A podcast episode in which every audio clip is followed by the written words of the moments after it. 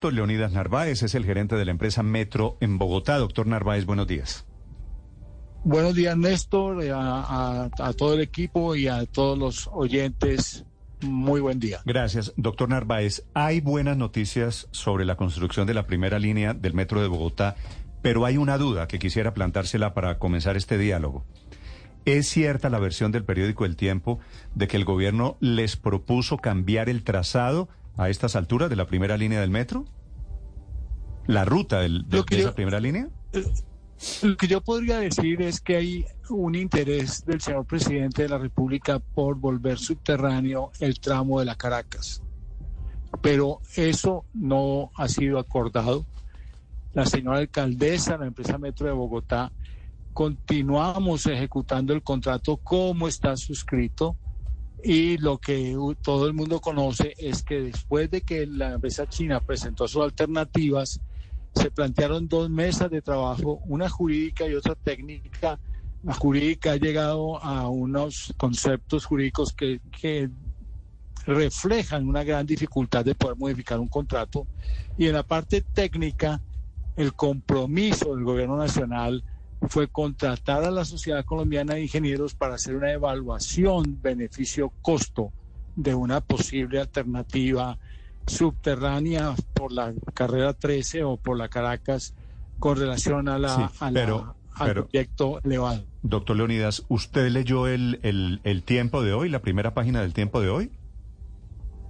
Sí, he visto la primera página y es leí. Es que dice una y no hay una, no hay un acuerdo, no está acordado, no está definido una modificación eh, al trazado de la primera línea. No, pero, pero e, esta idea de que no vaya la primera línea por donde va, por ese corredor occidental, llegando por Chapinero al norte, sino utilizar la línea férrea desde Voz hasta la estación de la Sabana y después dejarlo de la Caracas para otra licitación. ¿Eso es cierto? ¿Eso se lo ha propuesto a usted el gobierno nacional? Eso fue una alternativa que se eh, ventiló, pero no es una alternativa que veamos viable. El contrato no puede salirse de su corredor y nosotros continuamos ejecutando el proyecto tal como está definido. ¿Quién, quién les planteó esa alternativa? Esa alternativa se dio en una de las reuniones con el presidente, pero, pero la verdad es que continuamos, no se está estudiando, no hay una evaluación. Lo que yo entiendo que se va a presentar con la Sociedad Colombiana de Ingenieros es una evaluación beneficio-costo entre una alternativa elevada y subterránea por la Caracas, entre la calle Primera y la calle 72 o la 100. Y, a usted como, como gerente de la empresa Metro de Bogotá, ¿le entregaron un documento sustentando este nuevo trazado? No, señor. Fue una, fue, una, idea. fue, una idea al aire. idea de servilletas, si me una alternativa pero es que eh, la empresa Metro de Bogotá está ejecutando un contrato que está estructurado, definido, financiado con concesionarios, con contratistas y tiene un corredor definido por donde estamos trabajando, por donde estamos avanzando en, en las ejecutorias. Terminamos la ingeniería de detalle del viaducto. Hace dos días iniciamos la fase de construcción como un hito que está definido en el contrato, pero ya veníamos con el proyecto desde, con, las actividades desde el mes de enero y no estamos mirando otros corredores eh, que, que, no están incluidos dentro del contrato y estamos concentrados precisamente en la ejecución del proyecto. Sí, doctor Narváez, la posibilidad de, de una solución intermedia como la que propone el Ministerio de Transporte sería viable desde el punto de vista jurídico y técnico? Es decir, no empezar el subterráneo desde la carrera 50 con primera de mayo como pretende el presidente Petro, sino que empiece el subterráneo desde la primera de mayo con Caracas. ¿Esa solución podría ser viable? Eh, esa alternativa y la anterior fueron propuestas por la empresa china en el mes de febrero, finales de enero, principios de febrero de este año, a solicitud del presidente de la República, que les pidió que evaluaran unas alternativas. Esas alternativas dieron dos conceptos. Unos jurídicos que en la misma presentación al presidente le manifestaron las dificultades de modificar el objeto del contrato y otras técnicas que evaluaron cuáles serían los plazos y los costos en los cuales estaría incurriendo eh, distrito, la nación, para ejecutar este proyecto. En la parte jurídica hay unos conceptos y, los, el concepto que solicitó la empresa Metro al doctor eh, Mauricio Fajardo es un concepto claro de, de, los riesgos jurídicos tan altos que se tiene de modificar el objeto.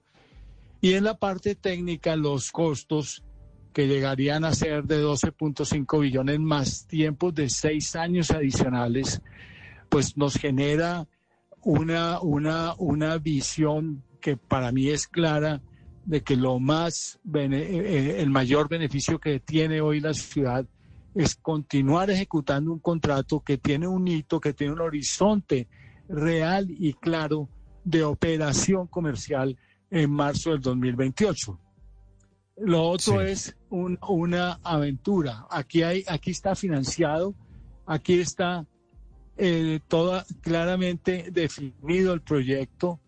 Nosotros tenemos una junta directiva en la, en la que de nueve miembros, tres son del gobierno nacional. Y aunque las mesas técnicas están y hemos estado esperando que se nos presente el informe de, la Sociedad Colombiana de, Ingenieros que ha anunciado el ministro. Es que, doctor Narváez, sobre ese tema le quiero, le quiero hacer una pregunta, doctor Narváez. Usted ha, usted ha mencionado tres veces aquí en esta entrevista el famoso estudio de la Sociedad Colombiana de Ingenieros. Si ese estudio, cuando lo conozcamos en unas semanas, dice, sí, eh, ¿Es viable que se cambie el trazado del metro o es viable que se haga subterráneo por los lados de la Caracas? ¿Ustedes están eh, dispuestos desde la alcaldía de Bogotá, desde la empresa Metro de Bogotá, a, cambiar los planes originales que tenían con el metro dependiendo del resultado de ese estudio? Lo primero que tenemos que hacer es conocer el estudio. Yo no, no puedo, es decir, no puedo aceptar que solamente el estudio me va a generar un cambio.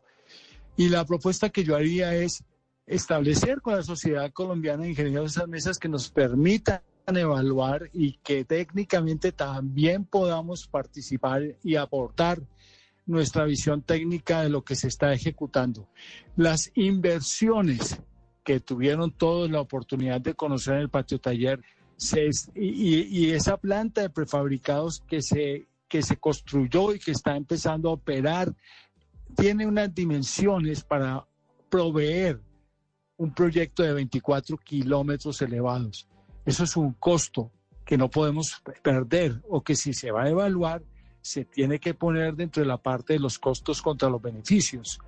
También se tiene que evaluar como parte de los beneficios o de los costos el postergar seis años el inicio de la operación de un proyecto de energía limpia, sostenible, que le va a dar a la gente de Bosa, de Kennedy, dos millones y medio de habitantes, una disminución por cada trayecto de más de una hora en el trancón. Estamos absolutamente convencidos de que no puede haber una evaluación técnica que deje de evaluar esos conceptos que son técnicos dentro de un análisis de beneficio-costo. Sí, doctor Narváez. A ver, toda esta demora de los chinos en las obras de la primera línea, por lo cual además se les han puesto ya millonarias multas y sanciones son a propósito.